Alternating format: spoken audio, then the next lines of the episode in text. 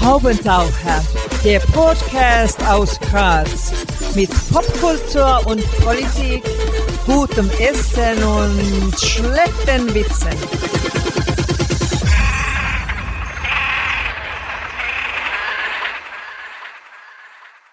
Hier ist der Haubentaucher Podcast. Einmal im Monat gibt es hier neue Kunst und Kultur und andere Haubentaucher-Themen aus Graz und dem Rest der Welt. Am Mikrofon Wolfgang Kühnelt, heute zu Gast und wir freuen uns sehr, Richard Hemmer. Zusammen mit seinem Historikerkollegen Daniel Messner erzählt er jede Woche Geschichten aus der Geschichte und hat damit einen der erfolgreichsten Podcasts des deutschsprachigen Raums entwickelt. Richard, danke fürs Kommen. Ja, sehr gern. Du bist Danke in der schönsten, ja danke. Du bist in der schönsten Stadt des Landes geboren, in Graz. Was hat dich denn nach Vorarlberg verschlagen, das dich so geprägt hat, dass, es, dass man es dir heute noch ein wenig anhört?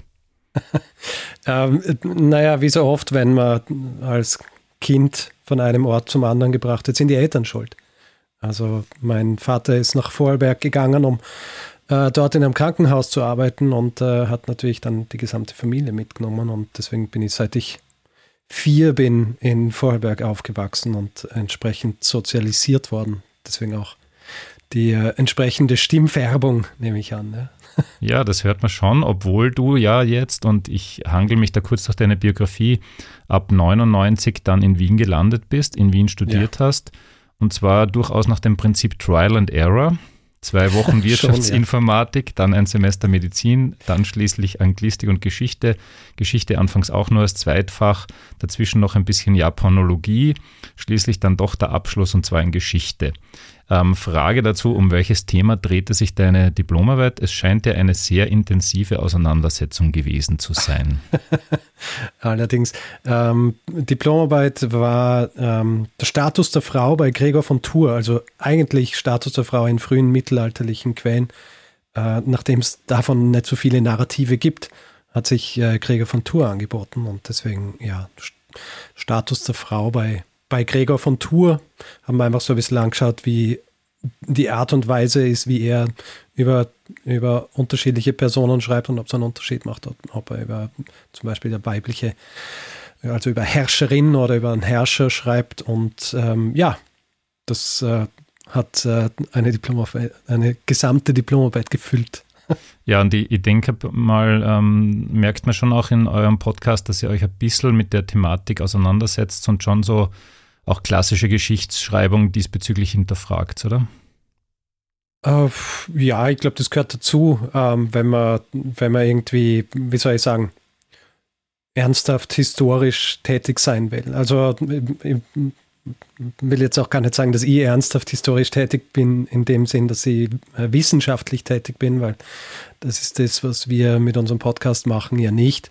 Aber dass man eine gewisse Quellenkritik anwendet und natürlich auch die herkömmliche Geschichtsschreibung hinterfragt, so wie es in den letzten 20, 30, 40 Jahren passiert ist und wie es immer wieder passiert.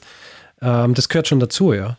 Also, dass man die, alteingesessenen Narrative und so weiter auch hinterfragt, das, das braucht schon. Und ich glaube, das ist heutzutage natürlich auch wichtig, um das Ganze entsprechend progressiv und modern gestalten zu können.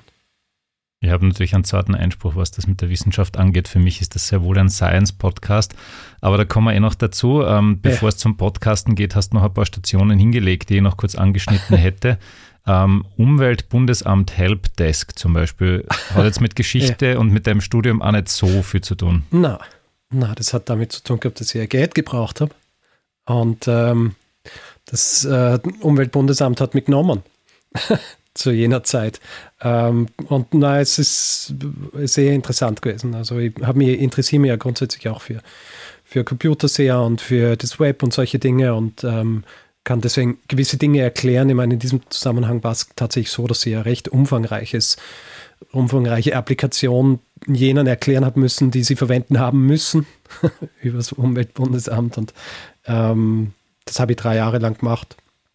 Und es ähm, hat, äh, hat dafür gesorgt, dass ich weiterhin meine Diplomarbeit schreiben kann. Ah, okay. Also Ja, und das mit Computer und Technik und so äh, hat sich dann wohl ein bisschen fortgeführt. Fünf Jahre Social Media Berater bei Digital Affairs, das dann von Wise ja. gekauft wurde. Also du hast schon eine sehr bunte ähm, und noch nicht so stark fokussierte Karriere da mal hingelegt. Ne? Wie wird Richtig, man Social Media Berater, wenn man Geschichte studiert hat? Eben, indem man alles andere macht, außer sein Studium abschließen. Äh, so war das in meinem Fall. Also ich habe mich einfach immer schon viel für, für Web und für solche Dinge interessiert und habe das dann halt auch gemacht, habe Blogs geschrieben und solche Dinge und dann landet man irgendwann in so einem gewissen in so einer gewissen Bubble und in so einem gewissen Netzwerk und ähm, wenn dann und zu jener Zeit, als ich das äh, dann als Social Media Berater angefangen habe, zu jener Zeit war das ja auch noch relativ neu, dass es überhaupt Agenturen gibt, die sich nur mit Social Media befassen und da ich äh, zu jener Zeit das halt schon einige Zeit lang selbst gelebt habe und mich ausgekannt habe in dem Bereich, ähm, bin ich dann quasi als äh, Quereinsteiger zum Social Media Berater geworden. Und jetzt kommen wir dann langsam an den Kern der Sache. Ähm, zuerst mal historischer Berater ab 2015 und dann ist es mit dem Podcasten losgegangen. War das eigentlich einmal als reines Hobby konzipiert oder eher für eure Eigen-PR? Oder habt ihr tatsächlich einen kommerziellen Hintergrund gehabt? Warum überhaupt? Ähm, es ist tatsächlich ein äh, so ein bisschen ein Mittelding gewesen. Also eigentlich war es so, dass Daniel auf mich zukommen ist und mich gefragt hat, eines äh, Tages im, im äh, so gegen Ende 2015, ob ich nicht Interesse daran hätte, einen Podcast zu machen. Ich habe gewusst, dass der Daniel vorher schon Podcasts gemacht hat. Ähm, und ähm, also es war für mich jetzt nicht was ganz Neues, ähm, aber dass ich selber auch einen mache, das war relativ neu und er hat gemeint, ja, machen wir doch einen, wo wir einfach einmal in der Woche kurzes Thema oder Thema kurz erörtern. Viertelstunde ist nicht wahnsinnig viel Aufwand und äh, einfach so regelmäßige, regelmäßiger kleiner Geschichtspodcast. So was gibt es im deutschsprachigen Raum in die Art und Weise noch nicht. Und da ich eben damals ähm, mich selbstständig gemacht habe als historischer Berater und sehr viel Zeit gehabt habe, ähm, habe ich dann habe ich mir gedacht, ja gut, ist äh, eigentlich, warum nicht? Und vielleicht kann ich es ja auch so ein bisschen als Marketingvehikel für meine hm, Selbstständigkeit verwenden. Ähm, hat sich als falsch herausgestellt aus dieser Selbstständigkeit des historischen Beratens von Filmen und äh, Computerspielen ist äh, nicht wahnsinnig viel geworden, weil sich es einfach als nicht äußerst lukrativ herausgestellt hat.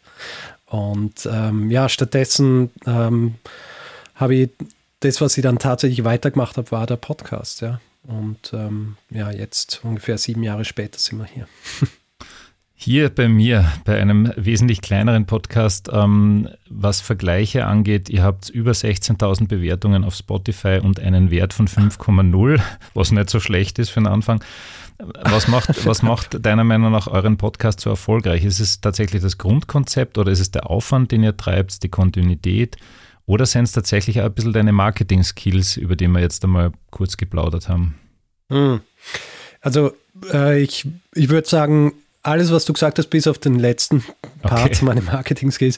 Also tatsächlich, ähm, glaube ich, sind wir, ähm, sind wir zur richtigen Zeit am richtigen Ort gewesen und waren die richtigen Personen, die zur richtigen Zeit am richtigen Ort waren. Also wir, wir diese, das, was du gesagt hast, die Kontinuität ist auf jeden Fall ein großer Teil. Also, dass wir einfach jede Woche Folge produziert haben und keine einzige Woche auslassen haben. Das sorgt natürlich für eine gewisse Bindung. Die Leute gewöhnen sich an uns. Die Leute wissen, jeden Mittwoch kommt diese Folge raus und ähm, baut dann so eine gewisse Bindung auf, auch zum Publikum. Und ähm, ja, das heißt, äh, eine gewisse Loyalität ist da.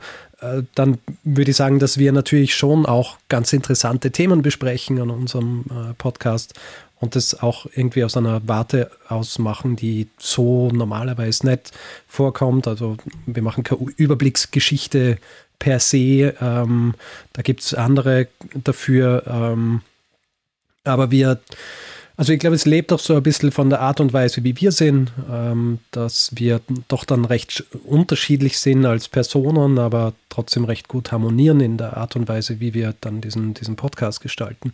Also ich glaube, es kommen viele unterschiedliche Dinge zusammen. Marketing wenig eigentlich. Also das, wir haben ja nie, wir haben nie Werbung geschalten. Äh, wir sind auch relativ wenig im, mit Eigenwerbung unterwegs. Also wir haben unsere Kanäle gehabt wie Twitter und, und Facebook, ähm, haben dort gepostet, wenn wir neue Folgen gehabt und haben auch interagiert, wenn Leute mit uns interagiert haben, aber wir sind nie rausgegangen und haben gesagt, hey, schaut sich unseren Podcast an und äh, uns irgendwo reingegrätscht in irgendwelche, wenn irgendwo Podcasts erwähnt worden sind. Mir, mir persönlich ist es äh, ein bisschen zuwider. Ich war immer unterwegs im, im Netz, aber wenig mit Anbietern oder sonst wie in die Richtung. Das habe ich nie gern mögen. Und äh, wie sich herausgestellt hat, hat das so ganz gut funktioniert, weil je mehr Leute uns gehört haben, desto mehr Word of Mouth hat es gegeben. Und äh, irgendwann war man an diesem Punkt, wo wir jetzt sind. Ja. Jetzt ist es so, ich glaube, ein Teil des Erfolgs ist möglicherweise eben auch, dass da ein Deutscher und ein Österreicher sitzen. Ihr habt halt wirklich den ganzen deutschsprachigen Raum grundsätzlich mal da, ja. was schon ein großer Vorteil sein dürfte, weil ich will dich nicht deprimieren, aber wenn ich sage, okay, bei mir ist der Richard Hemmer und von Geschichten aus der Geschichte und so und ich voller Freude strahlen in den Augen, dann reagiert da der eine oder die andere draußen schon ein bisschen noch mit Unverständnis, was mich ja. zur Frage bringt, hast du das Gefühl, dass die Podcast-Kultur in Deutschland zum Beispiel weiter ist als in Österreich? Oder ist es halt sowieso einfach Nische und in der Nische bist du dann groß oder wie ist das? Hm. Also ich, ich glaube auf jeden Fall, dass es Nische ist im Vergleich jetzt zu, ähm, ähm, zu Fernsehen oder sogar zu sowas wie YouTube. Ja. Also wenn man sich die Zahlen von YouTubern anschaut und auch Abozahlen und, und Reichweiten, da verblasst alles, was es an Podcasts gibt äh, im deutschsprachigen Raum, äh, egal ob Deutschland oder Österreich. Aber äh, in der Nische, glaube ich, ähm, ja, also in der Nische stehen wir, stehen wir schon ganz gut da. Aber ähm, wie soll ich sagen, ich bin mittlerweile natürlich auch äh, befangen. Ich, äh, wie wir vorher schon gesagt haben, ich sitze hier in meinem Kammerl, ja, nehme meine Podcasts auf, äh, kriege natürlich mit, dass wir dann auf Spotify 16.000 Bewertungen haben und kann es aber natürlich auch nicht einmal so richtig, ähm, also ich, für mich, wenn ich diese Zahl höre, 16.000 Leute haben sich wirklich hingesetzt und uns fünf Sterne geben, ja, denke ich mir auch so, also ich, ich, will nicht einmal drüber nachdenken, was das für Zahlen sind, weil dann, äh, dann äh, kann ich wahrscheinlich nicht einmal in Ruhe irgendwie zukünftige Folgen aufnehmen, weil mir dann immer so bewusst wird, wie viele Leute uns tatsächlich äh, zuhören. Auf der anderen Seite ähm, ist es halt auch so, also ich, ich lebe halt jetzt mein Leben als Vollzeit-Podcast und natürlich für mich äh, ist Podcast tatsächlich mein, mein, das, mit dem ich mich einfach die ganze Zeit beschäftige. Also wenn ich was lese, dann mache ich es meistens in Vorbereitung auf solche Folgen. Und für mich ist es unverständlich, dass jemand nicht davon gehört hat, dass es sowas wie Podcasts gibt. Aber natürlich, äh, also in diesem Zusammenhang ist es unverständlich. Aber natürlich ist mir bewusst, dass Großteil der Leute ähm, haben gerade mal Zeit, irgendwie am Abend den Fernseher einzuschalten und dann schlafen sie ein und haben auch kein großes Interesse, sich mit irgendwelchen neuen Medienformen und sonst wie auseinanderzusetzen. Und äh, deswegen glaube ich, ja, wird Podcast schon immer noch immer, immer ein gewisses Nischendasein fristen. Aber natürlich in diesem Nischendasein äh, lässt sich dann schon auch ganz gut leben für die drei HörerInnen, die den Podcast vom Richard und vom Daniel nicht kennen, erzähle jetzt kurz das Grundprinzip. Da sitzen zwei Historiker und erzählen sich wechselseitig Geschichten aus der Geschichte, die der jeweils andere, wenn es geht, nicht kennt. Ähm, funktioniert eigentlich bisher super. Das letzte Mal jetzt, gestern habe ich beim Rasen äh, bei der Rasenpflege eure jüngste Folge gehört, da war es tatsächlich schon so ein bisschen, dass der Daniel schon ein bisschen äh, hm. Teilkenntnisse von deinem Thema gehabt hat. Aber prinzipiell ist das Schöne halt auch die Überraschung und, und die Neugierde und die Freude, die ihr habt. In mhm. der 300. Folge habt ihr recht ausführlich über eure Arbeitsweise gesprochen. Die kann man sich natürlich jetzt anhören nach unserem Podcast. Ich hätte aber gesagt, fass es vielleicht bitte für unsere HörerInnen ganz kurz zusammen. Wie entsteht bei euch eine Folge? Wie nehmt ihr auf? Wie viele Bücher wählst du zum Beispiel, bis deine Geschichte mhm. fertig ist? Also äh, vielleicht zuerst einmal das Nicht-Technische, ja, also wie, wie kommen wir überhaupt zu, zu einer Folge, zu einem Thema? Und da ist es auch, also es ist so ein bisschen eine Berufskrankheit als Historiker, dass man immer sagt, ja, es hängt davon ab, ja. Äh, aber es äh, hängt tatsächlich immer davon ab. Also ähm, oft sind es Dinge, die ich irgendwie gelesen habe, irgendwo in einem, in einem Buch, äh, irgendwie so in einem Nebensatz vielleicht was oder ähm, irgendwie in einem Roman irgendwas über historische Persönlichkeit und mir dann gedacht habe, ha, ja, da müsst ihr mal nachschauen und mir das dann aufgeschrieben habe und dann habe ich so eine Liste an Ideen und die gehe dann durch. Mittlerweile natürlich, weil wir auch immer Leute auffordern in unseren am Ende unserer Folge, falls jemand einen Hinweis hat. Obwohl, ich glaube, mittlerweile machen wir es schon immer, aber sie, ähm, nachdem die Leute unseren Backkatalog natürlich durchhören, ähm, kommen einfach immer wieder Hinweise von unserem Publikum zu Themen. Und ich glaube, mittlerweile ist so irgendwie 50-50 oder so ähm, Themen, die ich selber irgendwann einmal gefunden habe oder immer wieder finde oder, oder Hinweise. Und dann hängt es irgendwie so ganz vom Thema ab, eigentlich, wie viel Zeit man drauf verwenden muss. Manche Dinge sind dankbar in dem Sinn, dass sie über viel Quellen verfügen oder dass es viel Literatur gibt dazu. Ähm, gleichzeitig auch natürlich undankbar, weil dann muss man selektieren, weil man kann nicht alles lesen für eine Folge, wo man halt ungefähr eineinhalb Wochen Zeit zur Vorbereitung hat, wenn man es jetzt streng nimmt und nicht schon vorher angefangen hat, das vorzubereiten. Ähm, dann gibt es eben so andere, die sind in dem Sinn dankbar, dass es wenig Literatur gibt und dass es vielleicht ein Buch gibt dazu oder vielleicht sogar nur ähm, einen ähm, wissenschaftlichen Artikel drüber und dann kann man so ein bisschen mit Exkursen arbeiten und macht so die Hauptgeschichte und kann Exkurse verwenden, um ein bisschen den Kontext herzustellen. Das sind die, die schneller gehen zum Vorbereiten, auch weil man weniger lesen muss. Lange Rede, kurzer Sinn, also der, die Vorbereitung kann irgendwo zwischen ähm, 5 Stunden und 25 Stunden variieren. Kommt darauf an, wie schnell man liest äh, und wie viel man liest und wie lange man braucht, um das dann auch irgendwie zusammenzuschreiben, dass es äh, auch anhörbar ist, wenn man es dann schlussendlich aufnimmt und man nicht das gehört. Ja, da will mir jemand jetzt das Wissen von fünf Büchern reindrücken. Innerhalb das, von 40 das Minuten. kommt mir jetzt gar nicht so tragisch vor mit den 5 bis 25 oder so. Ja, ich ja, habe mir gedacht, der Kerl sitzt da ja wochenlang, weil, also du liest halt dann wahrscheinlich eben das Buch nicht komplett, sondern liest halt das Na. als geschickter Wissenschaftler, nicht was dich interessiert. Ne?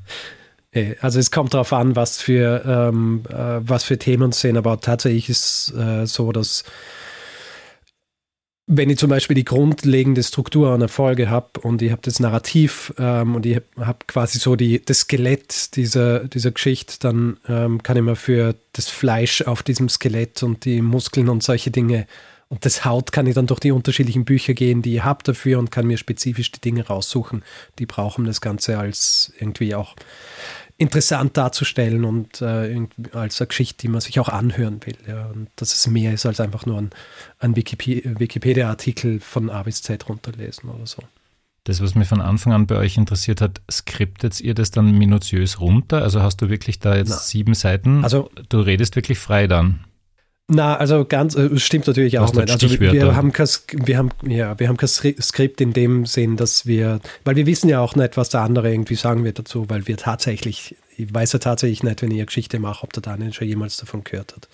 Also die andere Person ist da tatsächlich clueless, wenn wir dieses Ding starten.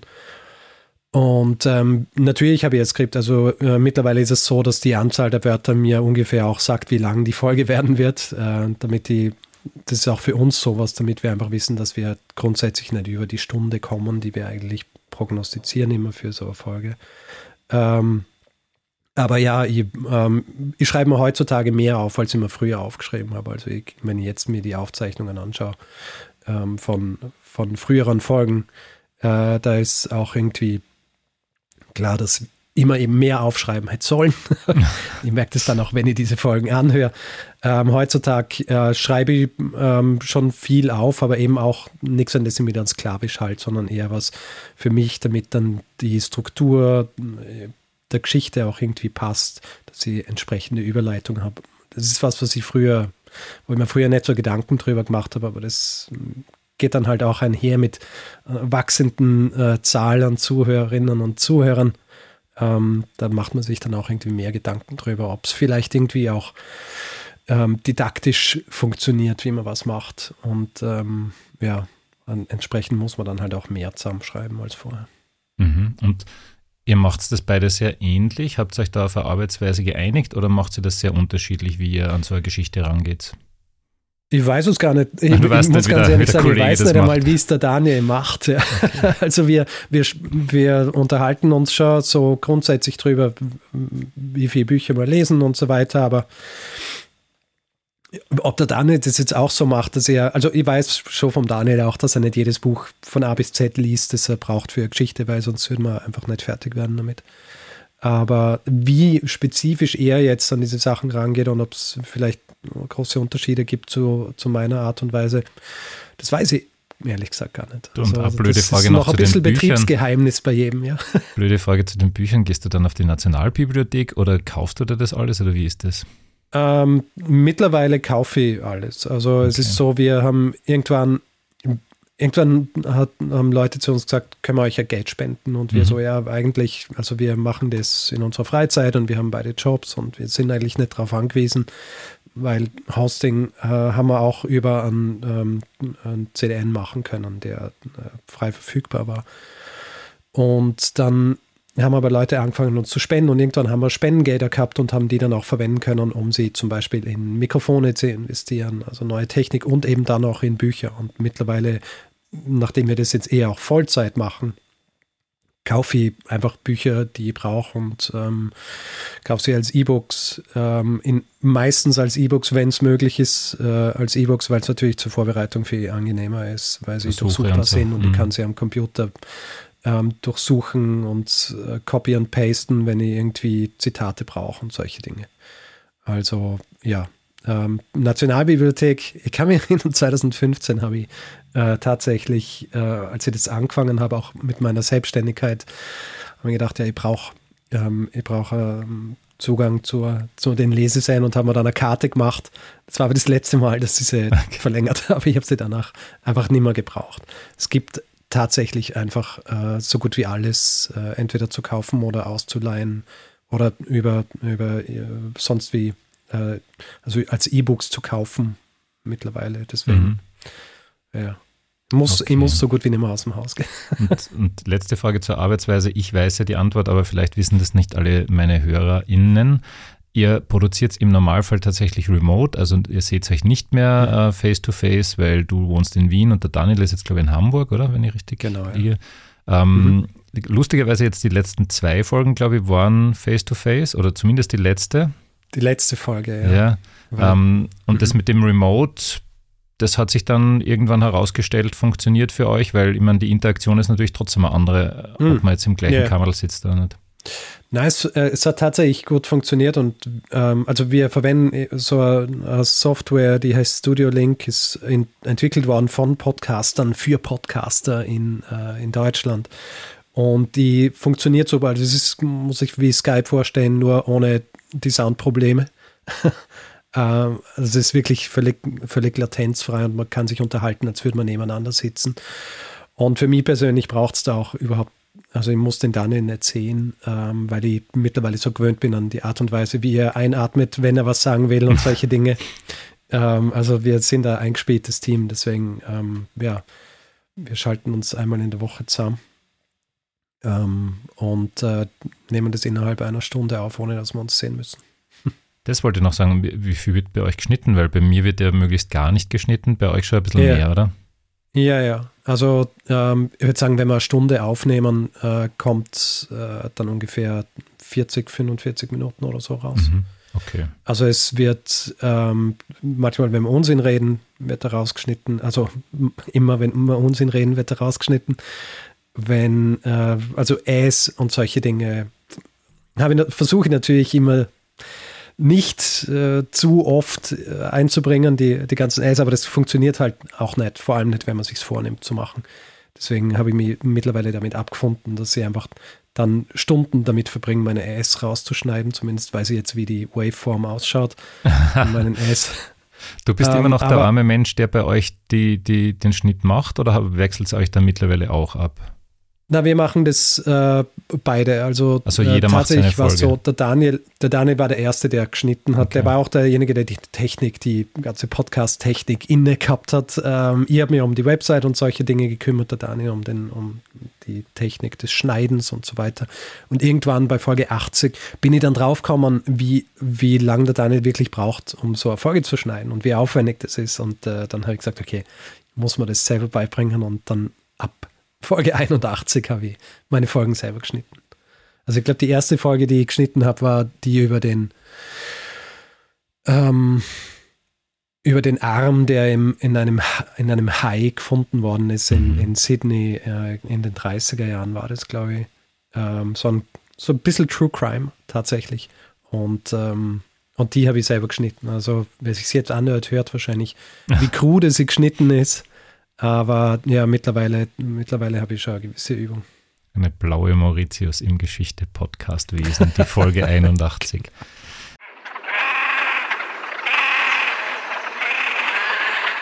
Ja, also man muss an, an dieser Stelle eh sagen, geschichte.fm äh, ist eure wunderschöne Website, da findet man alles mhm. äh, handlich sortiert. Ich kann dir sagen, falls du dich das gefragt haben solltest, was meine zumindest derzeitige All-Time-Lieblingsfolge ist, Aha.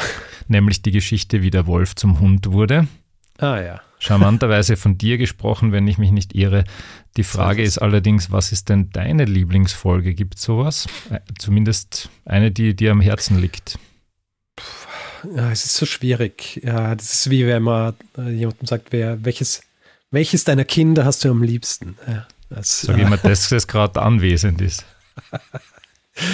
ja, es ist schwierig. Also ich muss sagen, es gibt äh, die, ich mag unterschiedliche Folgen aus unterschiedlichen Gründen, weil sie irgendwie, ähm, also natürlich, die, die erste Folge ist natürlich äh, aus, aus sentimentalen Gründen, weil da geht's, und das ist auch gleich irgendein Thema, also ein Thema, das so in meiner, in, in meiner Zeit drin war, in der akademischen, also so äh, frühes Mittelalter und so weiter.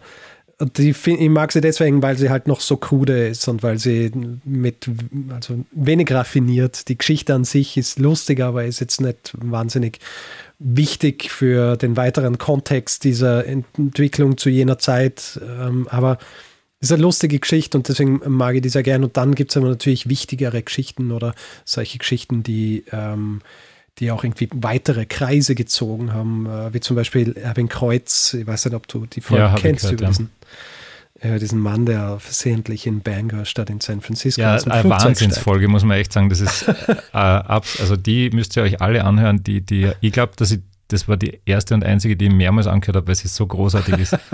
die ist wirklich Wahnsinn. Und das ist auch eine, also ist auch die einzige bisher, wo wir Follow-up gemacht haben. Zwar nicht als Folge an sich, aber auf unserer Website. Also es haben sich ja dann viele Leute gemeldet und gesagt, was ist aus ihm worden? Und äh, Leute haben dann angefangen zu recherchieren und ein freier Journalist ist dann mit uns in Kontakt getreten und hat gesagt, er würde gerne recherchieren und, und ob wir das dann irgendwie verarbeiten wollen. Und dann haben wir, habe ich gesagt, ja, und dann haben wir so ein kleines Interview gemacht zu dem, was er herausgefunden hat. Und das ist dann auf unserer Website gelandet. Also wer dann so ein bisschen Closure haben will, was die Geschichte von Erwin Kreuz angeht, der eben bis über diesen Zeitraum hinweg, in dem er bekannt war, nicht wirklich bekannt war, äh, kann sich das dann auch anhören. Vielleicht erzählst du die Geschichte in zwei Sätzen zumindest, weil unser Publikum möglicherweise diese Geschichte nicht so gut kennt wie ich. Ja. Yeah.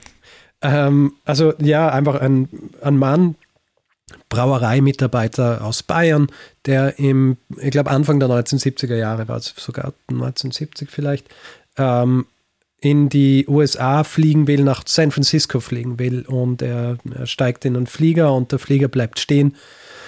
Und er geht davon aus, dass er in San Francisco ist und äh, geht aus dem Flieger, äh, fährt in die Stadt und bemerkt dann drei Tage lang nicht, dass er sich eben nicht in San Francisco befindet, sondern in, äh, in ähm, Bangor, Maine, also an der Ostküste, nicht an der Westküste. Und Bangor ist, also manche kennen es vielleicht als die Heimatstadt von Stephen King, oder das kommt oft vor in, in seinen Büchern auch. Und ist so ein Kaff gewesen zu jener Zeit, also so eine Provinz und ähm, ja, natürlich nicht das, was er sich wahrscheinlich erhofft hat von San Francisco.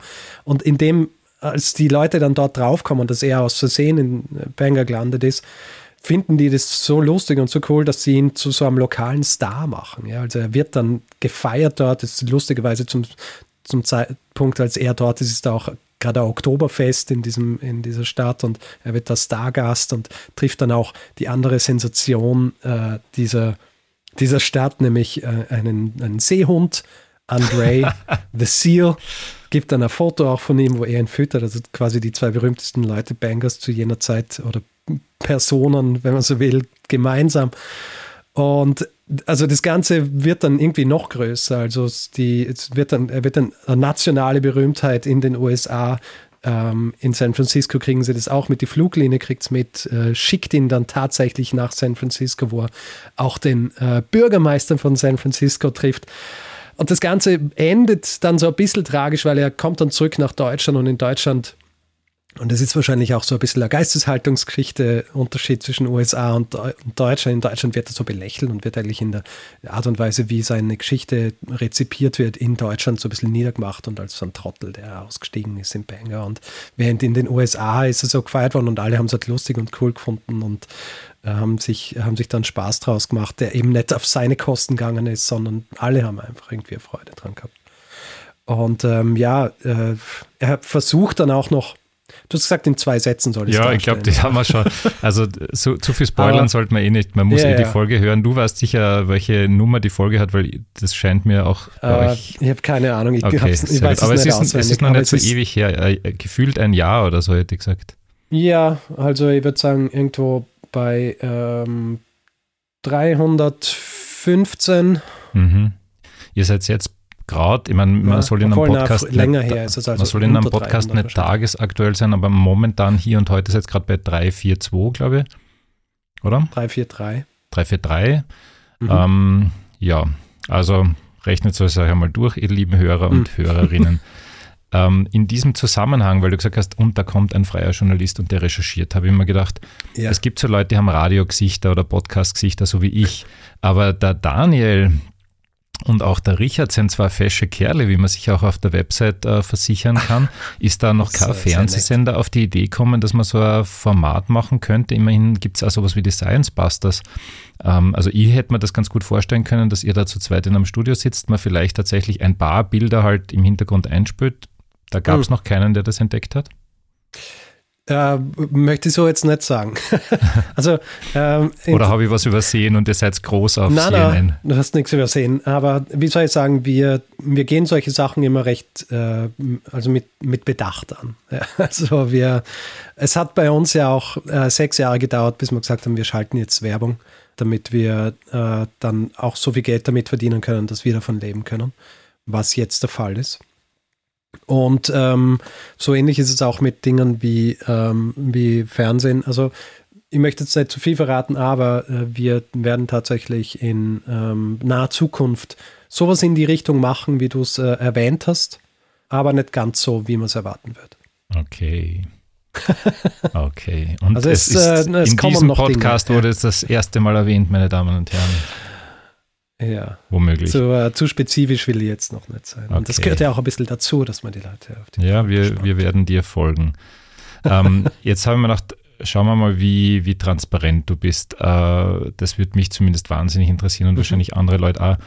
Kannst du mal ungefähr sagen, wie viele Hörer, Hörerinnen, ähm, Downloads, ich weiß nicht, deine Werbeeinnahmen wirst du mir jetzt nicht genau verraten wollen, wobei der Kollege Sator solche Sachen sogar ins Netz gestellt hat. Aber in welcher Dimension spült sich das ungefähr ab? Also es ist so grundsätzlich jede Folge, wenn wir das nach so machen, wie es Werbetreibende gern machen, nämlich äh, Zeitraum von vier Wochen, sagen wir. Ähm, da hat jede Folge nach vier Wochen ungefähr an die 200.000 Views oh. bzw. Downloads.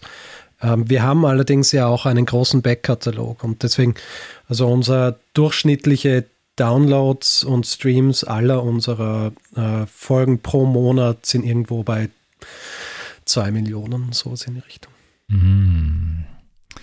Schick, muss man sagen, schick. Ja, ist nicht schlecht. Ja, ähm, vielleicht auch ein klitzekleines bisschen dafür mitverantwortlich. Ihr wart mindestens zweimal im enorm erfolgreichen Podcast Fest und Flauschig von Böhmermann und Schulz ja, äh, quasi verbal gelobt, äh, zu Recht gelobt. Mhm. Wie kam es dazu und was hat es ausgelöst? Äh, wie es dazu kam, keine Ahnung. Also, also ich, ich meine, kann man vorstellen, wie nämlich, dass er die Folgen, die er erwähnt hat, gehört hat. Mhm, Aber wir sind, wir stehen in keinem äh, Verhältnis zueinander, ja ähm, äh, noch nie persönlich irgendwie interagiert. Ich glaube, da haben wir einfach Glück gehabt, dass, äh, dass jemand, der sehr reichweitenstark ist, ähm, auch hört und äh, entsprechend zu schätzen weiß und äh, hat uns natürlich sehr gefreut. Und äh, was es ausgelöst hat, naja, unseren Namen haben wir ändern müssen. Ja. Äh, weil wir vorher Zeitsprung geheißen haben und äh, blauäugig wie wir waren. Ich meine, muss auch dazu sagen, als wir das Ganze gestartet haben, sind wir nicht davon ausgegangen, dass sich irgendjemand einmal wirklich dafür interessieren wird, ob wir markenrechtlich die Nische für äh, Podcasts mit Zeitsprung ähm, geschützt haben oder nicht. Tatsächlich hat es dann jemand geschützt gehabt und ist dann nachdem wir noch bekannter worden sind durch äh, Fest und Flauschig, ähm, an uns herangetreten und hat uns gebeten, äh, diesen Namen nicht mehr weiter zu verwenden. Und dem haben wir Genüge getan und uns ab diesem Zeitpunkt nur noch Geschichten aus der Geschichte genannt. Praktischerweise Geschichte FM als URL hat noch existiert ähm, und auch als Accountname bei allen möglichen äh, Geschichten wie Twitter und Facebook.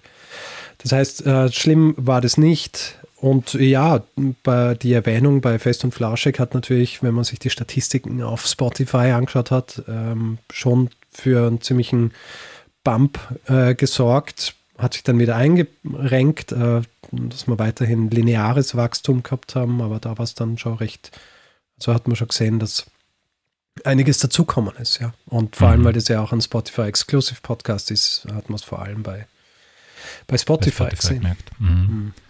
Ich bin ja ein bisschen ein Marketingopfer. Also nicht nur, dass ich an Fernsehsendungen gedacht hätte, ich habe auch gedacht, arbeiten die zwei Burschen womöglich gemeinsam an einem Buch oder so, wäre ja auch nicht ganz blöd. Ja, wir arbeiten tatsächlich an einem okay, Buch. schau, ich habe einen gewissen Instinkt habe ich noch in meinem gehobenen ähm, Alter. Es wird aber erst im Jahr 2023 rauskommen. Gut, aber da kann man schon mal sparen. Ja.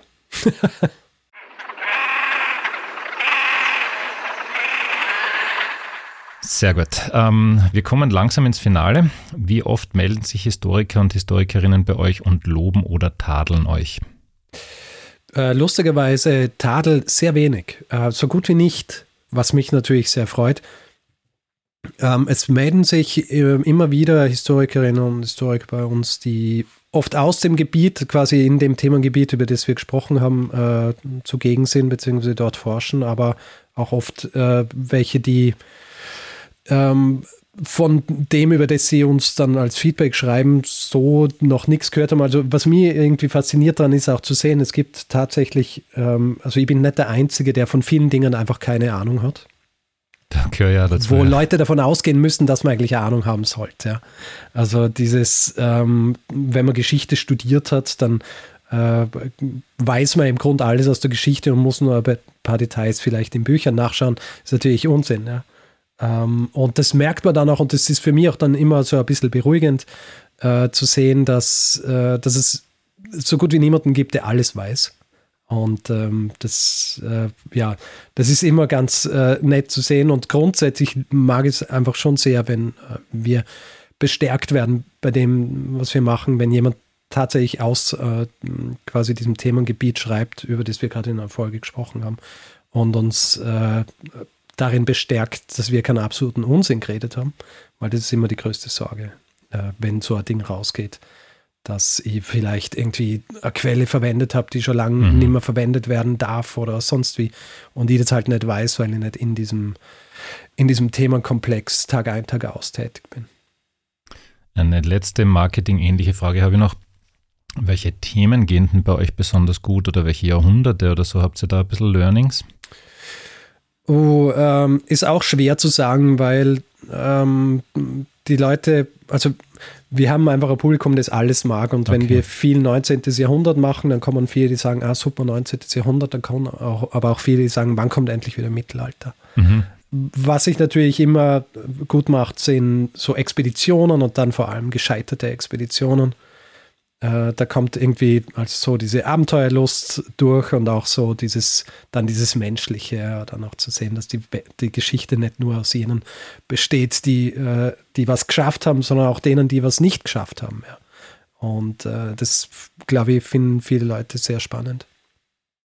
Deine Lieblingspodcasts wären welche? Ich muss da äh, ganz ehrlich sein, also du hörst keine Podcasts. dass ich sehr wenig Podcasts höre, weil ich, weil ich tatsächlich nicht dazukomme. Aber äh, ansonsten halt so, ähm, so die, die Klassiker dieser ähm, älteren beziehungsweise erfolgreicheren amerikanischen äh, Podcast-Buden, also sowas mhm. wie Science Versus, Kennst du das? Mhm. Kenne ja. Ähm, von denen, die gekauft worden sind, dann von, äh, von Spotify. Und aus derselben Schmiede auch No Reply, äh, Mhm. Reply All, so. Mhm. Äh, diese, wo es um so Internetgeschichten geht, auch eben so ein Team von, von zwei, ähm, von zwei eigentlich Freunden, die schon immer zusammen Radio gemacht haben. Und das so ein bisschen dieses nerdige, ähm, so ein bisschen Web 2.0, damals noch zumindest, äh, diese Sachen beleuchtet. Äh, das äh, ist für mich auch immer sehr interessant gewesen. Das sind so die Sachen, die ich beim Kochen höre meistens. Okay. Und sonst Ja. natürlich Ja. einige Geschichte-Podcasts zur Inspiration, ähm, aber wenig, dass ich so regelmäßig höre. Ich habe noch zwei Tipps für dich. Einen wirst du sicher kennen, Cautionary Tales. Nein, was ist ah, das? schau, den kennt er nicht. Ähm, Mhm. Ja, das ist vielleicht nicht ganz so unähnlich wie, wie euer Ding. Äh, ganz eine andere Produktion, was das so die, die amerikanische Hollywood-Produktion Mhm. von Podcasts. Und es geht um eigentlich Unglücksfälle, die wahnsinnige Katastrophen ausgelöst haben und oft nur so winzige Geschichten waren am Anfang. Also Mhm. kann ich das sehr empfehlen. Gibt es wahnsinnig Ah, tolle Folgen, wie Hollywood-Stars plötzlich ruiniert werden, weil irgendwer Grippe hat und so. Sehr, sehr coole Geschichten. Oder zum Beispiel, da ist auch irgendeine Atomgeschichte, die wahnsinnig fassend war. Und das zweite, eigentlich mein Lieblingspodcast ist Ologies. Kennst du den? Nein. Ah, ja, ja, genau. Das ist der, Von- wo, von wo immer. Leute vorkommen, die Genau, die durch die irgendwie Gegend. Ology. Mhm, Ja, ja, genau. Das kenne ich. Ja. Das ist, Wissenschaftspodcasts, ja. Du, und weil du ja, Ja. ein, ein cleverer Karriereplaner bist, wenn das mit dem Podcast durch ist, was machst du dann als nächstes? Oder wird, wird das jetzt bis zur Pension einfach gemütlich dein Beruf bleiben? äh, ich, ich hoffe, dass es bis zur Pension äh, mein Beruf wird, beziehungsweise, dass ich irgendwie nie das Gefühl haben werde, dass ich in Pension gehen muss, ja.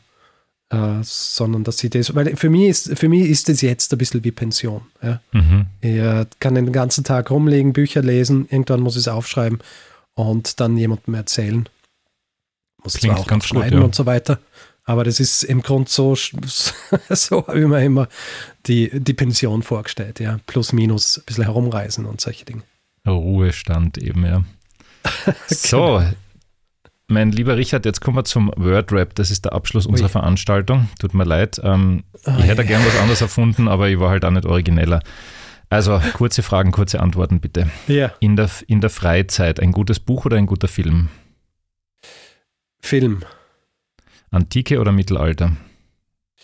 Mittelalter. Beatles oder Stones?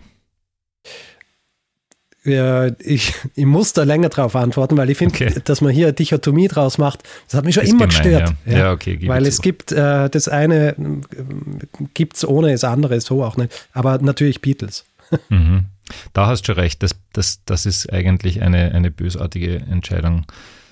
Als Ex-Social-Media-Manager Insta, Twitter oder TikTok? Twitter. Das haben wir gedacht. Ähm, gerade heute habe ich das wieder beim Herfahren im Radio gehört. Elon Musk will Twitter kaufen, gut oder schlecht? Schlecht. Mhm. Natürlich. Ja, so. Als Liebhaber von Cocktails, shaken or stirred? Äh, kommt drauf an. Okay. Aber grundsätzlich äh, im Meer shaken. Rot oder schwarz? Ähm, schwarz. Das habe ich mir gedacht, nachdem ich dein T-Shirt gesehen habe. Das war jetzt Ohne- zum Schluss Politische äh, Affiliations. sowieso. Wir reden ja ist nie über Politik da. Richard, das war's dann auch. Herzlichen Dank. Das war voll super, dass du dir Zeit genommen hast. Sehr gern. Danke für die Einladung. Alle Hörer und Hörerinnen werden jetzt natürlich weiter den Haubentaucher Podcast hören, aber halt schon auch den von Richard und Daniel. Wie gesagt, geschichte.fm, da findet ihr alle Folgen. Ich danke eben dem Richard, ich danke den Herren von Sostegisch, die diesen Podcast produzieren. Ich danke der Ulla Kurika und ich danke natürlich vor allem den Hörern und Hörerinnen, die auch demnächst hoffentlich dann zwei Millionen sind und 16.000 Spotify-Bewertungen abgeben. Danke fürs Dabeisein und noch einen schönen restlichen Lebenslauf. Das war der Haubentaucher Podcast. Nächstes Monat gibt es mehr.